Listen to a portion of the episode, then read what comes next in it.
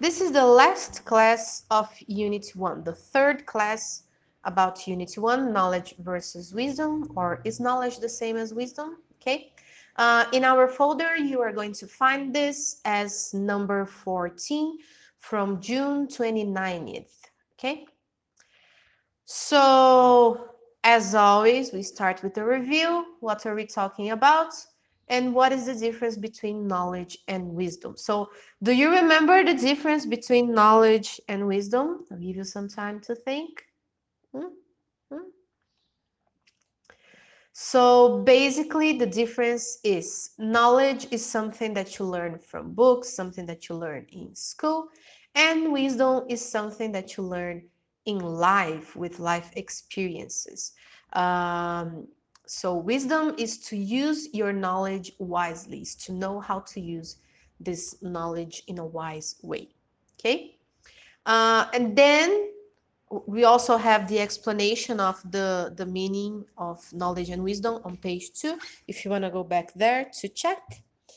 And then uh, also another review that we did in the beginning of this class was the review of the idioms, okay? So the first class we we talked about these idioms. They are on page three on your book and we had a conversation about those idioms. We have knowledge is power, common sense or common knowledge, to know something like the back of your hand, two heads are better than one, to know something inside out. But today, what I want you to do is using those idioms, you are going to do exercise number one on page four. Complete the dialogue with an idiomatic expression, with one of the idioms.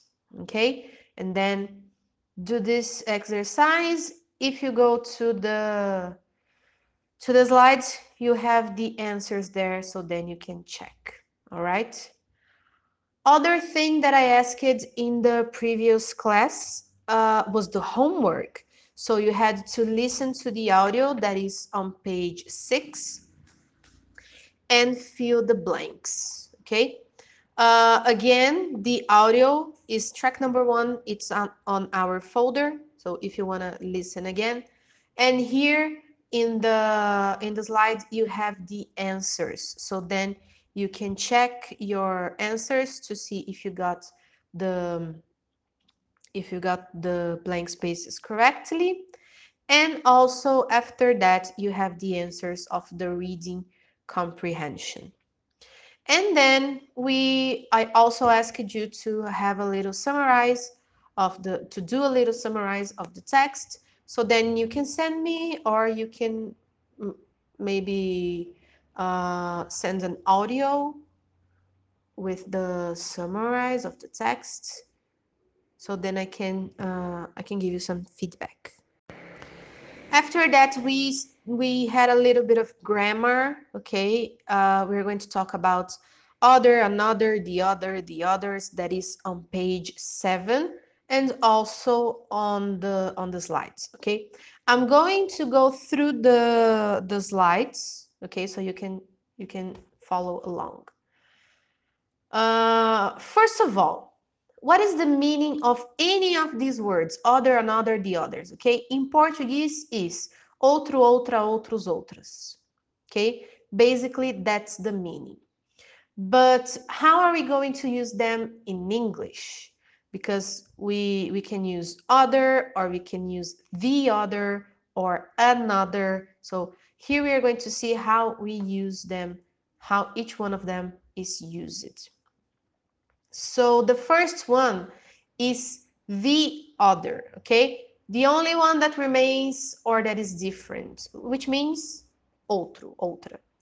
Uh, it is specific, okay? So the example is, I wanted to buy the green chair, but I didn't have enough money, so I had to buy the other one. So in this example, we only had two chairs, okay?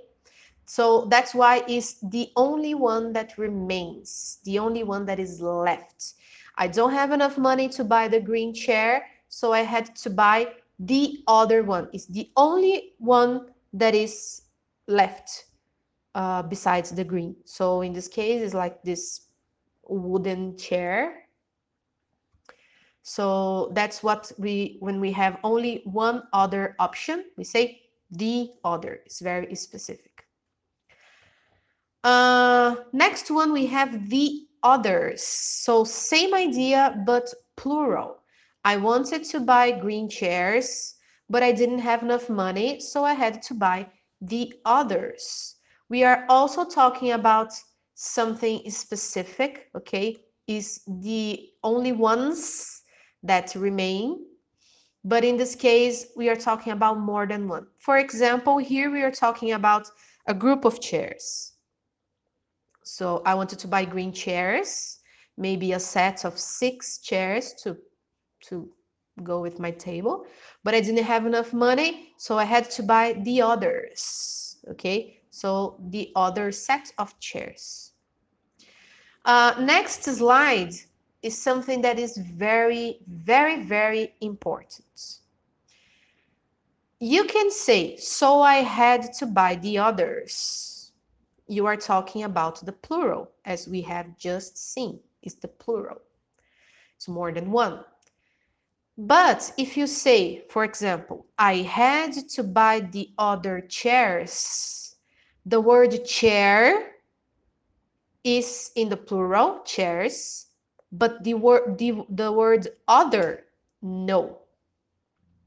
The other chairs or maybe the other ones. Okay, in Portuguese, it would be something like as outras. These ones, the word one or ones, is when you want to replace uh, an object, and if you if you don't want to repeat. Uh, for example, if you want if you don't want to repeat the word chair, chair, chair, chair a lot of times, you can say the other one or the other ones. Okay. So it's very important here. If you only have the other, you can put in the plural if the the object is in, is plural. So I had to buy the others. But if the other is together with another word, for example, the other chairs or the other ones, only the last word, which means the object, uh, goes to plural, the other chairs or the other ones. Okay. Now we are going to the next two, other and another. Okay, the main difference between other, another, and the other, the others is the in the beginning. It means that they are specific. Other and another, the next two, they are not specific. Okay, so let's check them. The first one is other, additional, extra, alternative, usually for group for groups, but not always. Okay, and it's not specific. If you want to buy other chairs, you can go to the third floor of the store. So here, what the person is offering is a lot of different chairs. Okay, so he, okay, we are talking here about a group of chairs, but you see that the chairs are different. So it's not necessarily a group of the same chairs, but they are the same uh, type of product. They are chairs. Okay, so when we talk about other, that is the idea. The next one that we have is another uh, is very similar, but here we are talking about singular. One more thing out of a group of similar items, it is not specific, always singular, okay? This is always, always singular. I want the printed chair, but I don't have enough money, so I will buy another. So I needed to buy one chair and I wanted the printed chair but I didn't have enough money. So I'll buy another chair, one other chair, only one. So when we have this singular idea and it's not specific, we use another.